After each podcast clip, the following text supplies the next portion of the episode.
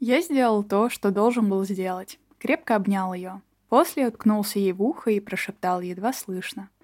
«Ты мерзкая сука!» Погладил жену по волосам, нежно взял ее лицо в ладони, а потом втащил гадину в дом. Этим замечательным эпиграфом мы начнем второй сезон нашего подкаста по мотивам. А я вам напоминаю, что мы, одна насмотренная кинозрительница и одна начитанная книголюбительница, разбираемся в преимуществах книг над фильмами и фильмов над книгами. Проще говоря, мы сравниваем экранизации и их первоисточники. Меня зовут Ира Торова, я читаю книги. Меня зовут Аня Задонская, я смотрю кино. Всем привет! Мы наконец-то вернулись. Сегодня сравниваем роман Гиллиан Флинн «Исчезнувший» 2012 года и фильм Дэвида «Наше все» Финчера «Gone Girl» 2014 года. И в этот раз не сказала бы я, что мы будем особо сильно сравнивать, потому что произведения слишком похожи, и они настолько одинаковые, что у нас, в принципе, одинаковый и синопсис книги, и завязка фильма. Угу. В день пятой годовщины свадьбы у Ника Дана при крайне-крайне загадочных обстоятельствах пропадает жена. И все следы, улики, логика и вообще-вообще все указывает на вину Ника. Но что же на самом деле случилось с Амидан? Э, расследование идет по спирали, и в самый надломный момент мы наконец узнаем, что же послужило мотивом этим событиям. Все верно. И у нас одинаковые синопсисы во многом потому, что сценаристкой фильма выступила Гиллиан Флинн, собственно, писательница, которая написала новеллу. Для нее это была первая работа такая, насколько я поняла, и мне кажется, что ей понравилось. И это первый раз, когда я прочитала больше книг этой писательницы, чем Ира. Да, было такое. Но мне, тем не менее, есть что про нее рассказать. Я даже думаю, что что-нибудь новенькое для тебя расскажу про нее. точно.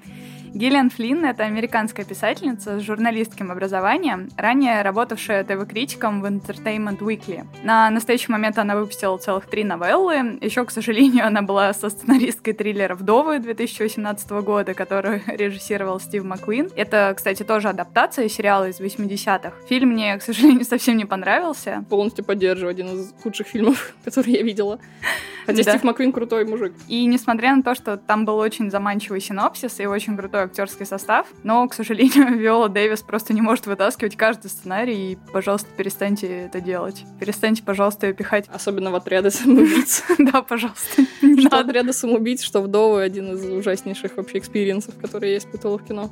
Все так. Так вот, Флинн, по ее словам, даже когда-то хотела работать полицейским репортером, в итоге это все вылилось в ее криминальные триллеры, которые наполнены полицейскими, собственно, репортерами и всякими захолустными городишками. Полицейскими, репортерами, полицейскими репортерами.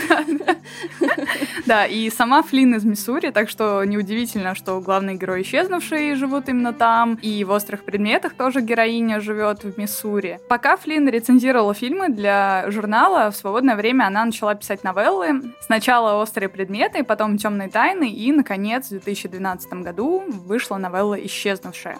Храни ее Господь.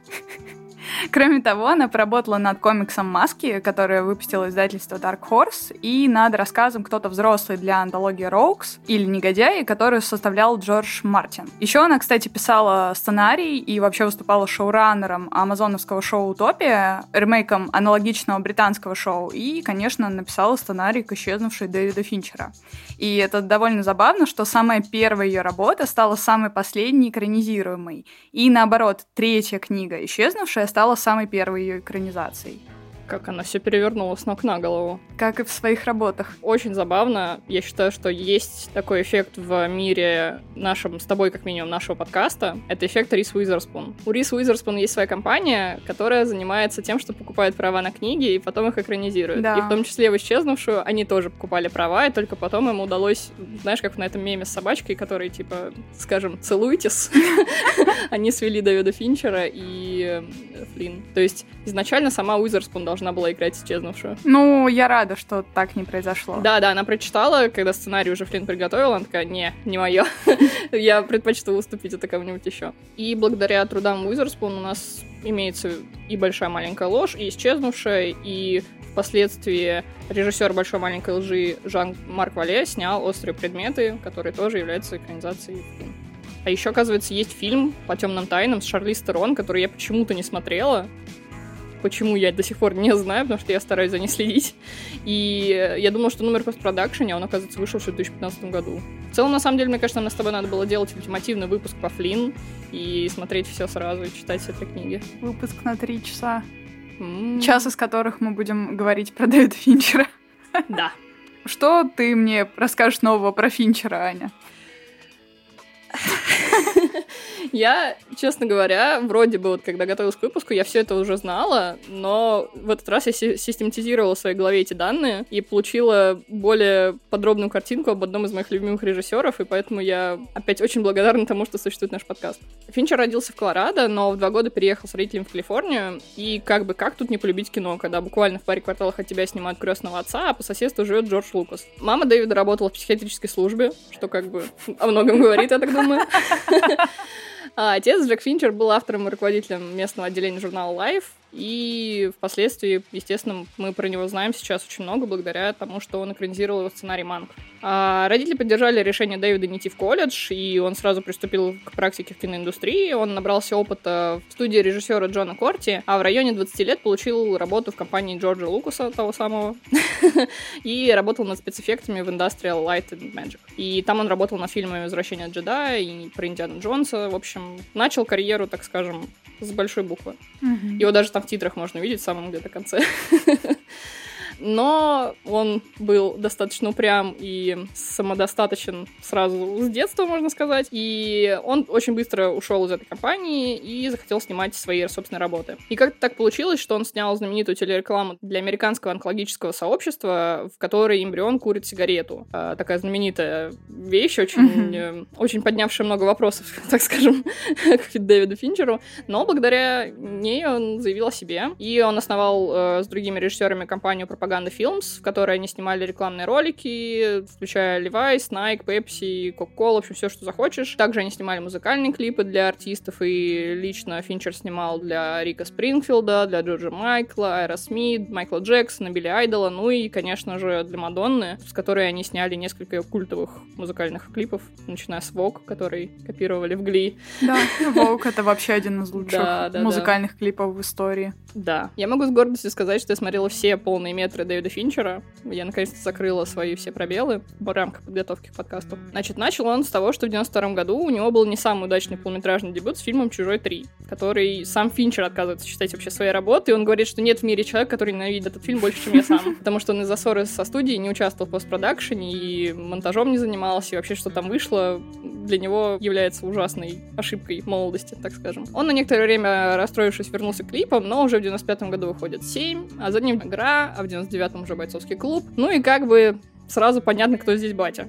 Угу. После этого последовало, ну, на мой взгляд, не самая популярная комната страха, которую вот я как раз только недавно посмотрела с Джоди Фостер и очень-очень маленькой Кристин Стюарт. а, потом был «Крепкий зодиак», «Загадочная история Бенджамина Баттона», которая получила 13 номинаций на Оскар, из них 3 статуэтки. «Социальная сеть», которая получила 8 номинаций, но 3 более крупных Оскара. И сам Финчер взял «Золотой глобус» за режиссуру. Кстати, да, у Финчера есть 3 номинации на Оскар, но он ни разу не выиграл пока до сих пор.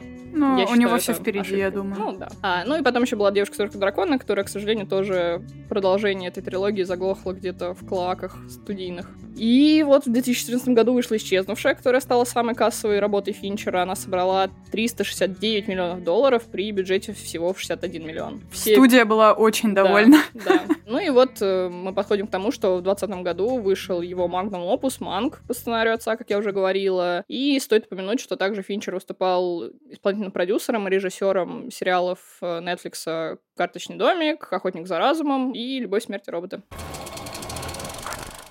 Я питаю особую слабость к режиссерам-перфекционистам, и Финчер знаменит за свой перфекционизм и внимание к деталям. А знаешь почему? Почему? Потому что он как это дева. У него есть принцип, который он озвучил, как э, «я не знаю, как надо делать кино, но я знаю, как не надо». И это прям литерали, как вот мы обсуждали гороскоп девы в чате. Его фильм узнаваемый практически с одного кадра. Ты обязательно увидишь холодный синий теплый желтый цвета, которыми он многозначительно играет в кадре. Он использует, конечно же, и другие, но это в основном именно цвета для акцентов, то есть которые могут какую-то линию там предательства зеленым он может провести, например, mm-hmm. в фильме. Но самое важное, что все, что тебе нужно знать о персонаже, он покажет через его поведение, действия и движения. И мы будем видеть именно то, на что сам персонаж обращает внимание, и следить по буквенно за его полетом мысли. Это особенно видно как раз девушка с дракона, где они ведут это расследование, расследование, вот эти ниточки сводят, и вот это все очень красиво видно. Пристальный взгляд камеры всегда привязан к движению героя, и мы следуем за ними по пятам, даже за каждым самым маленьким его перемещением. Он отклонился на кресле, камера чуть-чуть приблизится. Э, он встал медленно, камера точно так же медленно за ним поднимется. Финчер именно поэтому делает миллиарды дублей, чтобы достичь вот этой синхронности. То есть э, у него все заточено на то, чтобы каждый член команды был именно в ту секунду вместе с ним в том кадре, который сейчас происходит. И оператор, и звукорежиссер, и актеры сами. Они все находиться должны в такой синергии, чтобы получилось то, что хочет режиссер, что он заставляет их работать просто безумное количество времени. Хорошо ли это? Ну, результат выходит замечательный.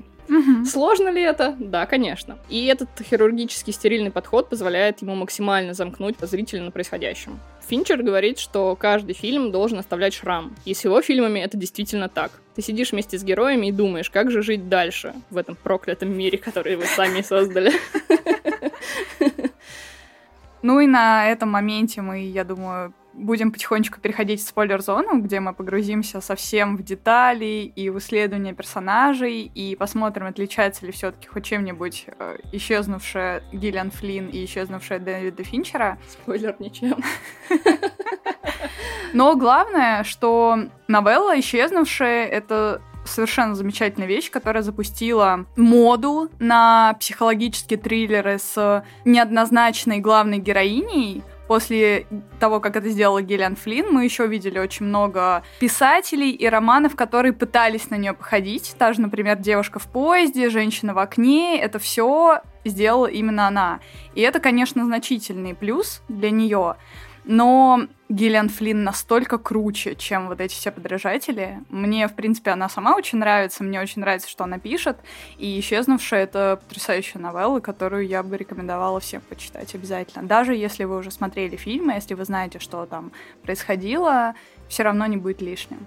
Исчезнувшая вообще один из моих любимых фильмов в принципе и любимейший фильм Финчера. Я, конечно, понимаю, какая хорошая социальная сеть ее сценарием Соркина и все такое, но исчезнувшая почему-то, вот я не знаю, я влюбилась в нее с первого просмотра, и я не могу посчитать, сколько раз уже я его пересмотрела. Мне кажется, больше 20. То есть сегодня я еще более предвзята, чем я была с нефтью.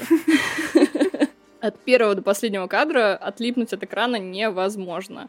Это ужасно гипнотический фильм, очень интересный, и от него просто хочется после его просмотра вот действительно сесть на рельсы, рядом где сидит этот грустный Киану Ривз, э, Том и Джерри, вот это все вот в известном меме, и сидеть и смотреть и думать, какая же вообще история. Как Ник Дан думать, что же мы сделали друг с другом. Да-да-да, там вот точно на эту картинку надо точно так же еще посадить этого грустного Афлика, когда вот у него был вот этот период с фотографиями его. Да, и к этому еще хочется очень сказать, что Финчер — это идеальный режиссер для экранизаций. Все его экранизации мне очень Да. нравятся. Он всегда копает в самую глубину. И что «Бойцовский клуб», например, я считаю одной из немногих идеальных экранизаций, даже несмотря на то, что сюжетно сильно различаются. А здесь еще и сюжет очень четко соответствует сюжету новеллы, поэтому Финчер здесь каким-то образом уловил настолько этот характер и эту направленность и эту холодность всего происходящего, что, конечно, да, смотреть одно удовольствие. Они очень тесно работали вместе. Он э, позволил, ну точнее как это звучит, так он позволил ей. Ну просто судя по тому, что я о нем читаю, звучит им так, будто он позволил ей. Он позволил ей практически вмешиваться в процесс. Они вместе переписывали, переписывали и переписывали все сцены. Э, То есть она писала, естественно, первый драфт, и потом они вместе, как э, пинг-понговский мячик, друг другу перекидывали, что кому не нравилось, и вот из этого вышло такое вылизанное, абсолютно перфекционистское произведение. Да, и Флинн, кстати, говорила, что это была первая работа, и пока что единственная, где она настолько много времени проводила вместе с э, остальными Мгм. сценаристами, и самим Финчером, и когда они дорабатывали это все очень долго и перерабатывали. Да, очень повезло, что у них настолько сошлось мнение о том, что нужно действительно оставить на экране, что можно чуть-чуть подрезать, и о том, что в итоге получилось показать. Они прям безумно круто соединились и сошлись. Мне очень радостно за это. И, как оказывается, большое спасибо Риз Уизерспун за то, что Да. она не сыграла главную роль, потому что о Розамунд Пайк многие узнали только после этого фильма, хотя она в Британии достаточно много снималась до этого. Да, она даже сейчас пытается все еще прыгать туда же немножко. Тот же образ. Тот же образ, да, но об этом мы тоже поговорим чуть попозже, я думаю. Ну и здесь мы ненадолго прервем наше повествование. Напомню вам, что наш подкаст вы можете найти на всех доступных площадках. Это Яндекс Музыка, ВКонтакте, Кастбокс, Apple Podcast, Сберзвук. Пожалуйста, подписывайтесь и ставьте лайки, звездочки, оставляйте отзывы и комментарии, это нам поможет развиваться. А если вам не хватило сказанного нами в выпуске, и к тому же, если хочется поддержать нас материально, то у нас есть Patreon, где за чисто символические голы вы получите доступ к расширенным выпускам, да еще и на три дня раньше, чем на остальных платформах. Спойлеры? Спойлеры. Поехали. Ира, а скажи мне, пожалуйста, как экспертка по вопросам феминизма, можно ли назвать исчезнувшую Радфем произведением?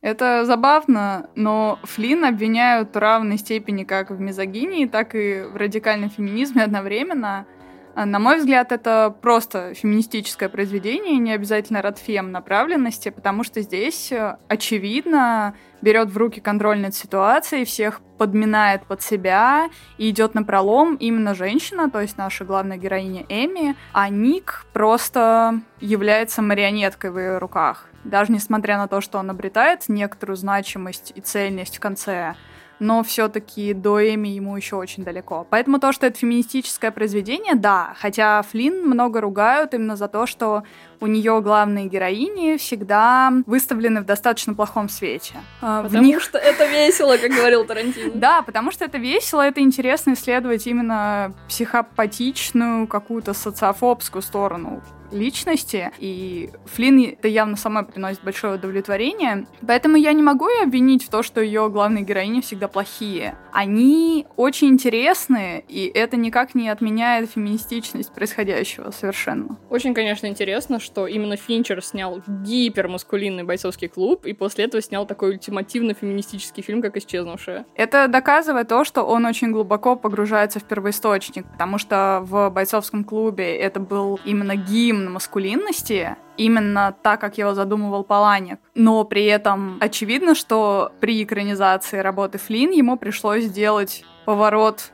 на 180 градусов, и это круто, значит, что он очень гибкий сам по себе человек, очень гибкий режиссер, который может снять фактически что угодно. Ну, он такой, знаешь, гибкий, он при этом дает, например, очень крайне туманные тех задания. То есть я бы не хотела бы быть его подопечной, потому что он, например, Тренту Резнуру, Ротикусу Росу, когда давал им напутствие, как, им, как он хочет слышать музыку к этому фильму, он сказал, что хочет музыку как спа-салоне, то есть которая призвана тебя расслабить, но на самом деле напрягает. Очень туманно. Да. И они сделали вот то, что они сделали. И Финчер, в принципе, старается себя окружать вот такими людьми, с которыми он уже точно знает, что он сработается, то есть он работает очень много с людьми, с которыми он вот со своей компанией с музыкальные клипы снимал, то есть что он знает, что они с ним думают не о том, как это сделать, а о том, что именно они хотят показать и что будет в конце, какую эмоцию они донесут до зрителя. Да, и насколько я помню, саундтрек был очень холодным, синтетическим. Угу. Не уверена, что здесь сыграло что-то про спа-салон. Там, знаешь, я бы это скорее сравнила с мелодией из лифта. Потому да. что у тебя ощущение, что вот вроде она такая человая, но при этом она тебя немножечко смущает. И продолжая тему о неприятных героях и героинях, я, когда читала рецензии, обратила внимание, что многие читатели даже не могут дочитать исчезнувшую, потому что им совсем не нравятся герои. И я этого искренне не понимаю. Я тоже не понимаю. Мне не наоборот, только интереснее становится из-за того, какие же они твари. Да. То есть в этом и суть, что ты не симпатизируешь, но ты все-таки, смотря на Эми, ты ее, конечно же, ненавидишь и презираешь даже за то, какой она человек, насколько она извращенная, а, насколько она холодная и насколько она никого в этой жизни вообще не любит. Но, тем не менее, ты немножко все равно за нее болеешь, потому что она настолько крутая, что ты не можешь ей не восхищаться. Да, вот я как раз хотела сказать именно это слово восхищаться. Да, ты, может быть, не в ее команде в каком-то плане, но ты такой думаешь, какая же она крутая. Да. Именно в том, что она может все продумать и так сильно тебя обвести вокруг пальца, просто благодаря тому, что она может пользоваться своими мозгами лучше, чем герой Банафлика. Да. Ну и многие так. другие люди. В целом, я думаю, можем просто бы сразу говорить про героев, э, обсуждая их именно взаимодействие.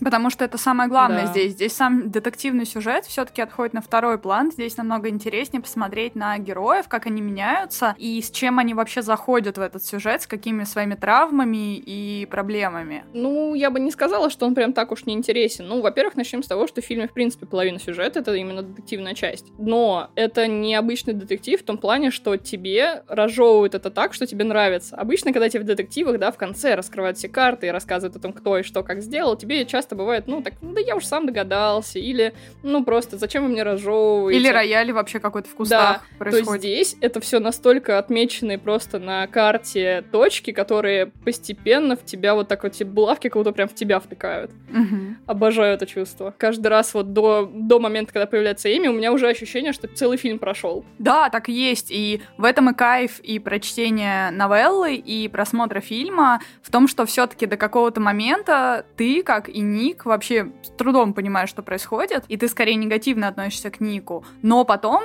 при этом твисте, когда ты все-таки узнаешь, что Эми здесь, и она начинает напрямую с тобой разговаривать как со зрителем и как с читателем тоже, это настолько классный момент. Я, честно говоря, каждый раз прям вижу внутренне, Да. когда до этого дохожу. Это настолько классно выстроено, настолько круто показано. Ну, в общем, Эми, она хоть и абсолютно отбитая в нашем понимании героиня, но она безумно талантлива, и она использует свой ум только для мести нерадивому мужу и для того, чтобы как-то самоутвердиться. Она не имеет границ и пренебрегает всеми нормами закона, чтобы вот насолить своему супругу. И параллельно еще и выставить себя в хорошем свете даже ценой своей жизни. Да. Вот это погружение в причины ее злости и то, как заигрывают с оправдыванием ее поступков, мне безумно нравится. Что интересно, что вместе с гордыней и, очевидно, завышенной самооценкой, но все-таки можно разглядеть в Эми комплексы, особенно, естественно, комплекс отличницы и одержимость идеальностью своей, идеальностью всего ее окружающего, вплоть до ОКР. Но при этом не зря в самом конце книги Ник признается жене, что ему ее жаль, потому что ей каждое утро приходится просыпаться собой, а не кем-то психически здоровым и счастливым. И на самом деле Эми правда жалко, потому что она к другим так строга, что страшно даже представить, как она строга к самой себе и насколько она себя ненавидит за то, что она не соответствует глянцевой картинке, которую заложили еще ее родители. Хоть она и действительно потрясающая Эми, удивительная Эми, но ей все равно этого постоянно мало. Можно, конечно, увидеть в Эми просто богатую девочку, загордившуюся, зажравшуюся жительницу Нью-Йорка, но на самом деле это очень травмированный и психически искалеченный человек, поэтому все-таки сочувствие к ней просыпается во время прочтения. Да, это все тебе так действительно потихонечку по крупиночке вываливают, что сначала нам как раз показывают вот этот зачаток про родителей, когда Мгм. они приходят на премьеру книги, где Эми женится, а она нет. И нам прям по главам рассказывают, насколько она от нее отличается, и видно всю горечь, которую она от этого испытывает. И потом, когда она рассказывает этот монолог про мужа и про то, как он ее втоптал в грязь, ты за это все так держишься переживаешь, что ты такой, ну, конечно, все-таки переборщила мальца.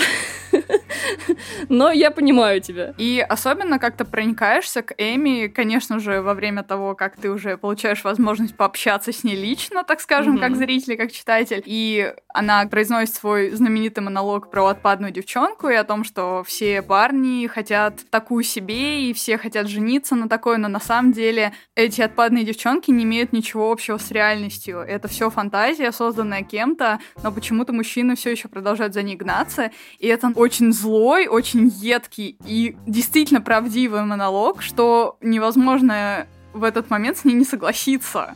И Розамонд Пайк его блистательно сыграла. Да. Обожаю эту сцену.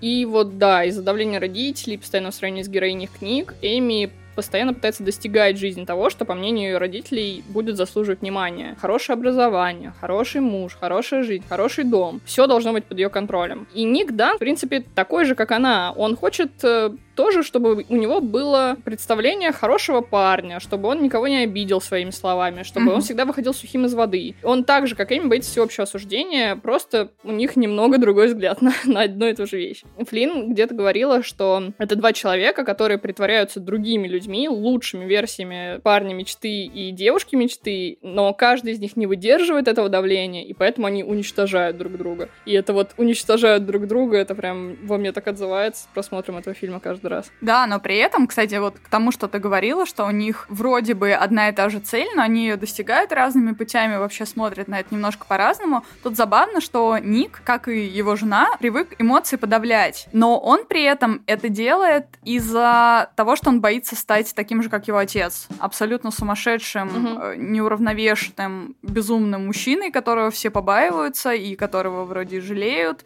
И его внешне вроде как невозмутимого, хорошего парня всегда мучает целый вихрь эмоций, в основном это стыд перед своей подавляющей, красивой, умной, идеальной женой, и его мучает все время вина за то, что он ей не соответствует. Это мы знаем из внутренних монологов Ника, которые он произносит в течение книги, и прикол в том, что Ник просто тогда не понимал, что он сравнивает себя не с настоящей Эми, он сравнивает с таким же образом, созданным абсолютно искусственным. И как раз когда он это понимает, он и о себе многое начинает понимать. Да, когда он начинает общаться, вот изучать вопрос с Дейзи, с вот этим вот э, мужиком из Нью-Йорка, которого она обвинила в домогательствах, mm-hmm. он начинает понимать, что она всех так же, как и его самого, подминала под себя и делала какую-то скульптуру вместо того, кем на самом деле является появляется мужчина перед ней. Мне очень понравилась цитата из книги, кстати, на этот счет как раз от этого мужчины из Нью-Йорка, которого она обвинила и частично сломала ему жизнь. Ну как частично? Сломала ему жизнь.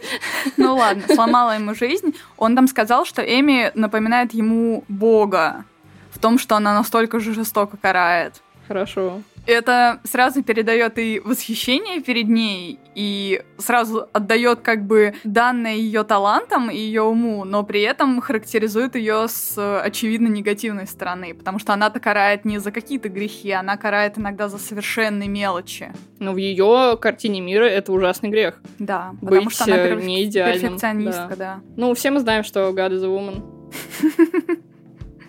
Да, все так. Слова.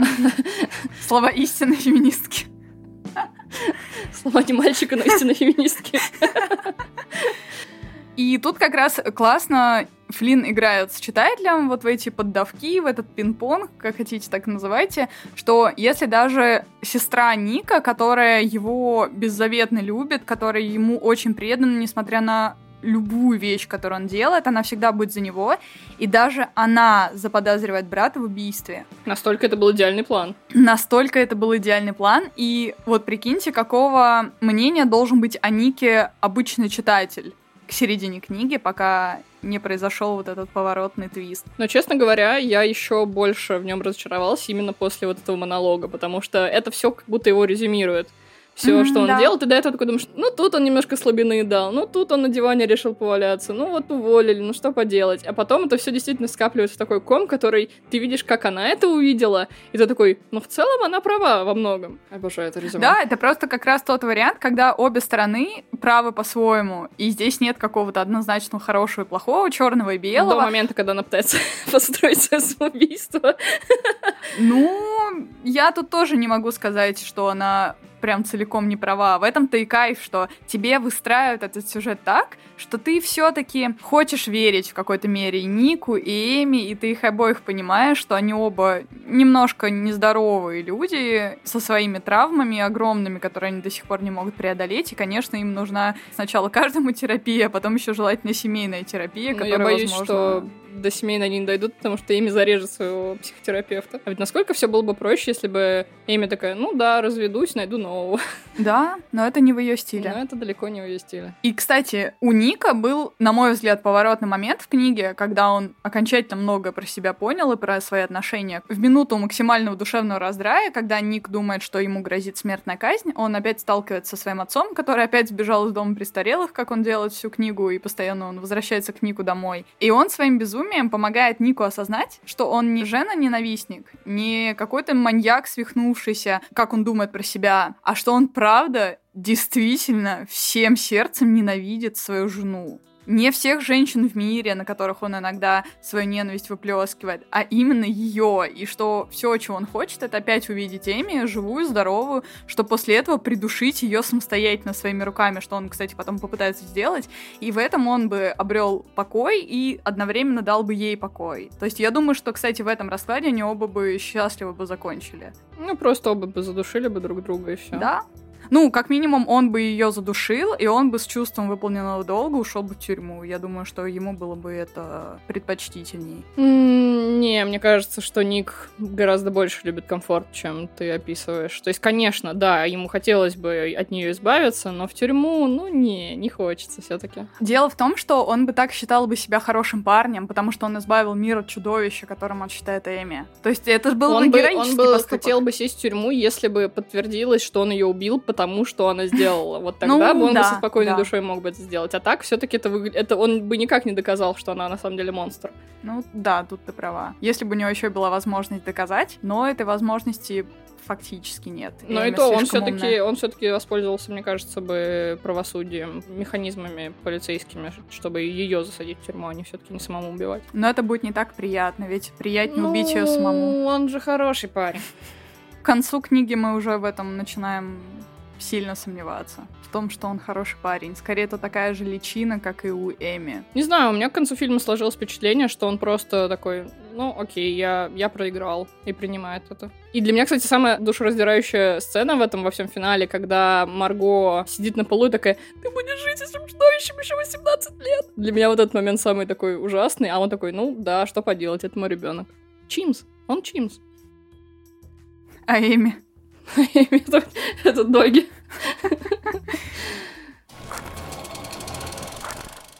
Я, кстати, считаю этот финал достаточно счастливым, Ой, Здрасте.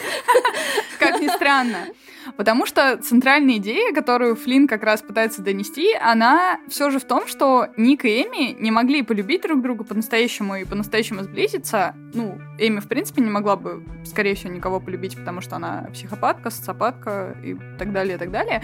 Но неважно. И они друг друга не могли полюбить, пока они свои образы эти не скинули. То есть Эми показала Нику, кто она на самом деле. Это именно настоящий психопат. А он себя показал более жестоким, более умным и более расчетливым, чем она считала все эти годы. И он ей фактически прямым текстом сказал, что он хочет, чтобы она была в тюрьме и хочет ей отомстить в финале. И несмотря на это, они остаются вместе. Тут для меня, к сожалению, не кажется это счастливым, потому что теми, кем они открылись перед друг другом, они все равно не будут любить эти версии себя. Вот в чем дело. То, что Ник смог вот это сделать марш-бросок и действительно выкарабкаться из этой ситуации, он все-таки приложил к этому много усилий Да. и смог бы показать то, что она хотела от него, но он не сможет поддерживать этот образ. У него не хватит душевных сил, мне кажется, на это. Как только он оступится, ему конец. Но в этом-то и кайф, что то, что они друг другу постоянно хотят всячески подгадить, вплоть до убийства друг друга, это как раз их и связывает, это делает этот брак максимально прочным. То есть, мне кажется, что Флина закладывала критику вот этого института семьи, но она ее показывает настолько двояко, что в итоге я все равно считаю этот финал достаточно позитивным. То есть, суть в том, что Ник на протяжении того, как он искал свою жену, думал о том, что при настоящей любви не нужно притворяться. И как раз в этом контексте финала эти мысли абсолютно становятся истиной. Именно в этом-то и прикол, что они друг другу уже все высказали, они предстали перед друг другом в максимально отвратительном свете, и в этом они обретают свое, пусть извращенное, какое-то мерзкое, но счастье и стабильность. То есть они друг друга приняли. Ник принял жену со всеми ее совершенно безумными выходками. И она приняла его, приняла, что он ее может ненавидеть. И таким образом они взаимодействуют. Это, блин, офигенно интересно. Я согласна, что это интересно, что они взаимодействуют, и просто, наверное, вот немножечко у меня чуть-чуть вот какое-то другое ощущение по поводу того, что она просто его подмяла под себя, и все. Там нету никакого в итоге диалога, то есть все, он теперь у нее в руках, она обладает полным контролем, он ничего не сможет с этим сделать. У меня после прочтения книжки немножко более осталось радужное впечатление о том, как Ник заканчивает эту историю, потому что он заканчивает ее все-таки с надеждой на то, что однажды он Эми отомстит, однажды он ее изобличит, и все, чему будет посвящена теперь его жизнь, это оберегать их совместного ребенка от нее и сделать так, чтобы он стал идеальным родителем, и она, пусть и со всеми своими недостатками, стала тоже идеальной матерью, чтобы они вырастили нормального человека.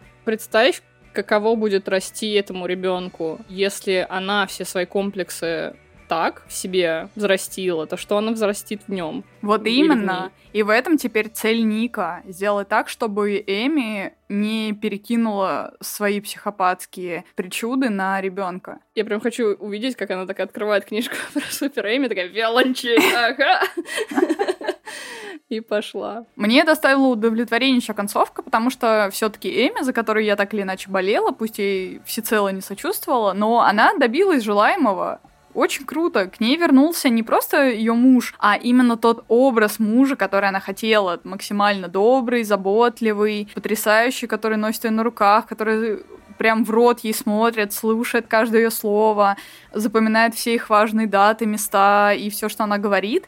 И достаточно жизненно, что ей на тот момент уже не так важны его настоящие мотивы. Ей не важна искренность, ей просто важно, что он ради нее изменился, пусть не внутренне, но хотя бы внешне. Но при этом она считает, что на нее тоже на безумную жертву пошла. Да. А, я обожаю этот момент, когда она в конце, когда он ее ударил об стену, говорит, я ради тебя убила, кто бы еще на это мог быть способен. Да! И ты прям такой... И, кстати, классно, что в книге есть внутренний монолог Ника после этого их разговора, и он понимает, что она права, а кто еще, кроме нее? А если они даже расстанутся, не будет ли он каждый раз смотреть на свою жену новую, совершенно адекватную, замечательную женщину, с которой у него будет много детей, дом, как он всегда хотел, а не будет ли он постоянно думать, а не вот тупая сука, как, Да. собственно, его отец, во что он потом и превратился. Да, и она действительно же, она же могла спокойно уехать с Дейзи, как она планировала, и потом разобраться с ним, но она выбрала вернуться к Нику и попытаться с ним как-то дальше строить жизнь. Да, но Дейзи ее сильно разочаровал. Не, конечно, но она бы его заткнула за пояс вообще, блин, как с полпинка. но Как просто тут суть в С том, полпинка, как щенка. Суть этой истории-то в том, что она, во-первых, к сожалению, оказалась не такой умной и расчетливой, какой она сама себе казалась, и какой тебе она кажется, когда ты читаешь, потому что ее сначала ждал грабеж в мотеле, к сожалению. Это одна из самых тупейших, к сожалению, ошибок вообще. Да, и насчет Дейзи она тоже ошиблась. То есть она-то думала, что он просто безраздельно в нее влюбленный, совершенно тюфяк, которым она сейчас будет крутить, который даст ей кучу денег, и она просто свалит от него при первой возможности. А Дейзи оказался не таким. Так классно, что все-таки, несмотря на то, что такая героиня, как Эми, наверное, не могла бы существовать в реальности, слишком уж она умная и крутая, и многозадачная, и все она умеет и знает, и вообще супер э, какая-то идеальная, удивительная Эми, но при этом Флинн все-таки пытается ее немножко осадить и показать ей, что не одна, тут одна такая уж прям гениальная и замечательная, все-таки есть и на нее противодействие. Да, у нее на самом деле план слишком сильно идет каждый раз под откос.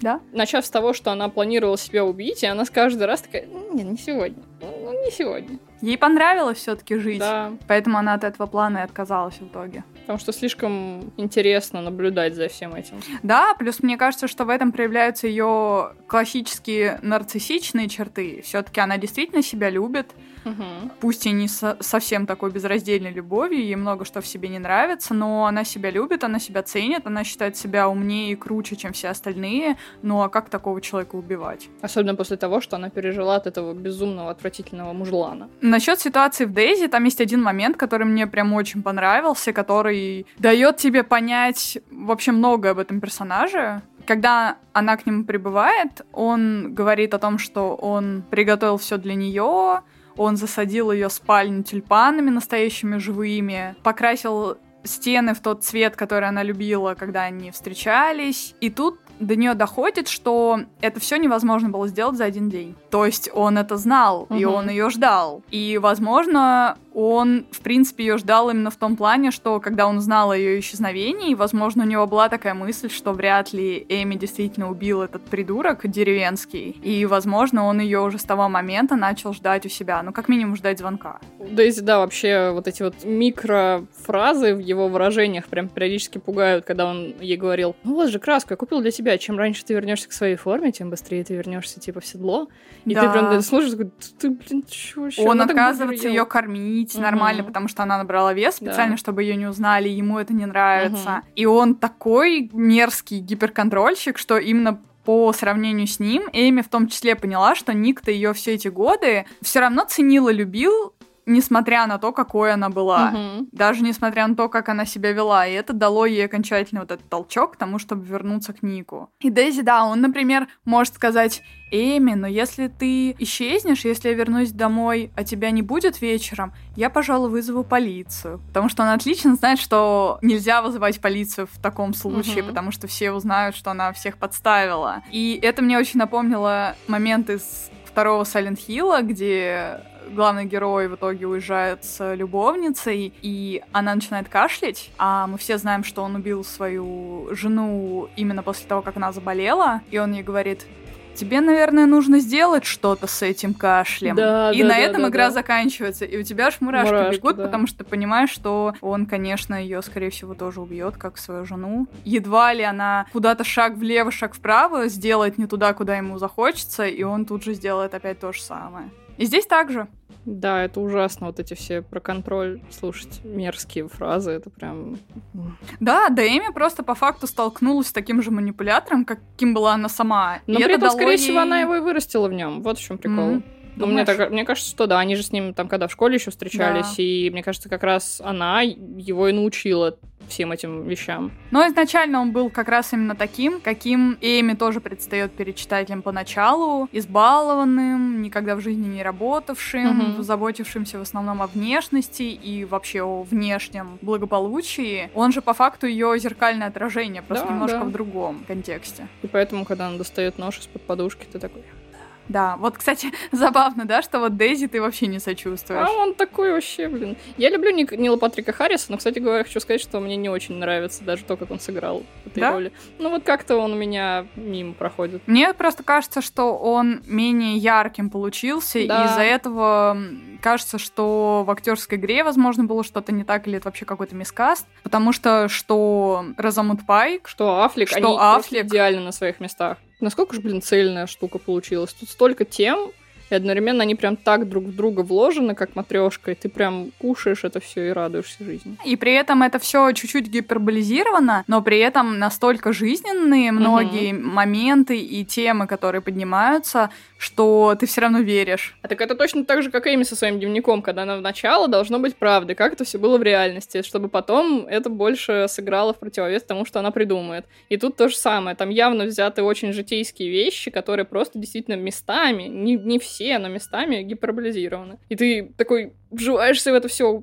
на своей коже это чувствуешь, даже если ты сам в жизни, возможно, с этим не сталкивался или не сталкивался в такой мере, но все равно это до, до мурашек, до дрожи тебя доводит. Ну, короче, нам все очень понравилось. Ну да, если подвести итог, мы просто говорим, что Финчер гений, Флинн в данном произведении точно гениально, и мы просто решили возрадоваться этому событию.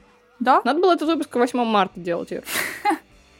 Ну, к 8 марта можно сделать еще что-нибудь по произведениям Флин. Ну, Острые предметы тогда. Например, да. Там точно все женщины, и бабушка не очень себе, и, ну, и дочка И девочка, которая мелкая Мгм. тоже. Да. Что ты, Ань, посоветуешь посмотреть тем, кто тоже заценил исчезнувшую, ему все понравилось? Это, конечно, сложно, потому что это слишком, как мы уже сказали, разноплановое произведение, но по настроению я бы сказала, что это, наверное, пленница Вильнева. Я их, когда вот посмотрела исчезнувшую, я прям не сразу кинопоиск такой, может быть, хотите пересмотреть пленницу? Я такая, конечно, хочу. Кинопоиск, как ты угадал? Это тоже такой детектив, в котором ты потихоньку идешь за героями по ниточкам. Из Финчера, наверное, ближе всего, мне кажется, к этому какая-нибудь игра или девушка с дракона, потому что это тоже медитативное, медленное кино. Ну, игра более динамична, конечно, но тоже ты постепенно вместе с героями узнаешь какую-то тайну. По БДСности главной героини. Это вот основной инстинкт Верховина, который мы с тобой только вот недавно посмотрели, благодаря коровке. Но острые предметы просто потому что. Почему ну, потому нет? что это тоже Гиллиан Да, Флинн. и, э, ну, я Эми Адамс, господи, боже мой. Я вот не знаю, вот кто лучше, Эм- Розамунд Пайк или Эми Адамс. Я не могу их сравнивать даже. Не- Обе, божественны в своих ролях, э, абсолютно поврежденных женщин, я не знаю, как по-другому сказать. Ну и стоит упоминание Айкера Лот, который вышел тоже в прошлом году с Розамонд Пайк, где она играет будто бы сестру-близнеца Эми Дан, тоже такую очень жесткую, волевую, социопатичную женщину, которая использует стариков в свою пользу. Естественно, это не такой хороший фильм, как «Исчезнувшая», но он достаточно хорош, чтобы посмотреть дома под попкорн и понаблюдать, какая красивая Розамонд Пайк брейк в своих лесбийских отношениях с Гонсалес. По книгам у меня тоже есть рекомендации. Во-первых, конечно, немножко соболезную тем, кто сначала посмотрел фильм «Исчезнувший», а потом прочитал. Немножко после этого книга более блеклой выглядит, поэтому я порекомендую сначала читать, потом смотреть. Ну, мало ли, если вы вдруг послушали этот выпуск не читая и не смотря, то это будет неплохой подсказкой для вас. Если по атмосфере похожие произведения вспоминать, то, естественно, это другие работы Гиллиан Флинн. Это «Острые предметы» и «Темные тайны». Ну, и... «Исчезнувшая», конечно, самое крутое. Да, я... мне «Исчезнувшая» больше понравилась, хотя у «Острых предметов» в целом отзывы лучше, почему-то аудитория их как-то благосклоннее восприняла. Возможно, потому что это был ее дебют. «Темные тайны» мне, ну, не особо понравились, ну, просто окей. А «Острые предметы» очень хорошо, а «Исчезнувшая» — это, боже ж ты мой, вот примерно так. К тому же, кстати, исчезнувшее это самое большое по объему произведение Флин. Оно самое такое полное, Но оно у нее прям вымученное, мне кажется. Она прям его вымолила как-то. Я не знаю, что она, какому богу она молилась, но оно того стоило. И еще я бы порекомендовала почитать «Таинственную реку» Денниса Лихейна, по которой тоже, кстати, был снят драматический детектив, который режиссировал Клинт Иствуд. И еще, может быть, не совсем близко по смыслу, но мне кажется, тут важно вспомнить это произведение. Во-первых, важно, в принципе, вспомнить Агату Кристи, потому что кто, как не она, нам давала неоднозначных женских героинь. Когда и это не было мейнстримом. да, когда это не было мейнстримом, э, интересные детективные сюжеты. Но мне бы хотелось вспомнить здесь «Здесь негритят» Агата Кристи, потому что, во-первых, это отличная книга, а во-вторых, это та книга, которая сильно повлияла на Гиллиан Флинн, и она сама говорила, что именно она дала ей понимание того, что все герои могут быть плохими. Ну, в общем, хорошо, что нам с тобой этот раз не пришлось сравнивать, что лучше. Да и отлично. Таков и был план. Да, потому что слишком все хорошо в этом мире, который построила Джиллиан Флинн. Ну, на этом мы, наверное, завершаем наше обсуждение исчезнувшей, да, Ир? Вроде да. все с тобой сказали. Большое вам спасибо за прослушивание. Ищите нас на всех доступных площадках. Яндекс Музыка, ВКонтакте, Казбокс, Apple Podcasts. Подписывайтесь, пожалуйста, на нас в Телеграме и в Твиттере, если вы найдете. Можете это сделать легко по нашему названию по мотивам. Или найти ссылки в описании выпусков. Оставляйте нам, пожалуйста, комментарии, отзывы, звездочки, все, до чего дотянутся ваши руки. Это очень поможет нам развиваться и просто порадует нас того, что вы обратили на нас внимание. И если вам вдруг не хватило того, что мы сказали сейчас, вы сможете услышать дополнительные отрывки на Патреоне, где за чисто символическую сумму вы получите доступ к расширенным выпускам и на несколько дней раньше, чем на остальных платформах. Все так. Живите дружно. Женитесь только на адекватных людях. Ну, это тяжело проверить. Нигдан два года ждал, между прочим, и за два года она себя не показала. В любом случае, любите друг друга, даже если вы психопаты. Да, будьте психопатами вместе. Всем большое спасибо за прослушивание. Всем пока. Пока.